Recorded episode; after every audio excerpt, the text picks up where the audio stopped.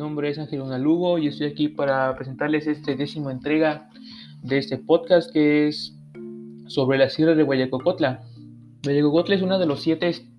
maravillas del estado de Veracruz, pues tiene muy, muchas cosas que, nos puede dar a, pues a con nuestros ojos, ya que se sabe que Guayacocotla tiene una población más de 18.057 habitantes y tiene un clima húmedo templado con una temperatura promedio de 13.9 centígrados. Pero no es solamente eso, sino que también tiene una gran riqueza pues en su flora y en su fauna, ya que vienen tenido desde bosques de coníferas hasta bosques de mesófilo de montaña, como también su fauna que se encuentran en ellas. Su extensión tiene una extensión de 515.62 km cuadrados, una cifra que representa el 0.72% del total del estado. Como ya había mencionado, su clima es templado húmedo, con una temperatura promedio de 13.9 centígrados. Su precipitación pluvial media anual es de 1.379.1 milímetros. Pues como esto nos da,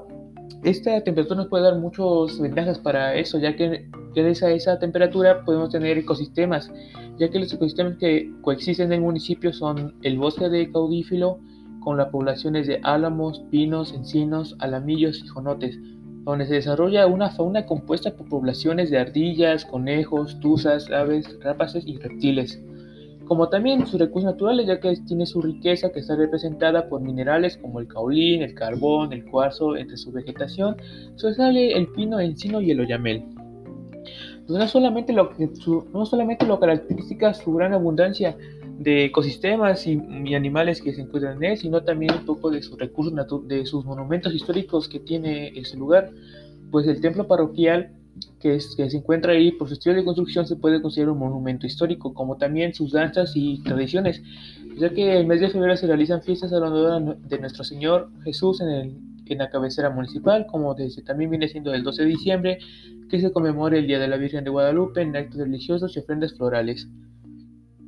como también puedes encontrar desde música, artesanías y gastronomía, ya que en música ahí escuchan un poco más de tradición, ya que viene siendo el típico de la religión del son de, de Huasteco, o artesanías que se realizan de artesanías de madera, de lana, costuras y bordados, como también su gastronomía, ya que consumen mucha comida típica de allá, como viene siendo el mole de la región.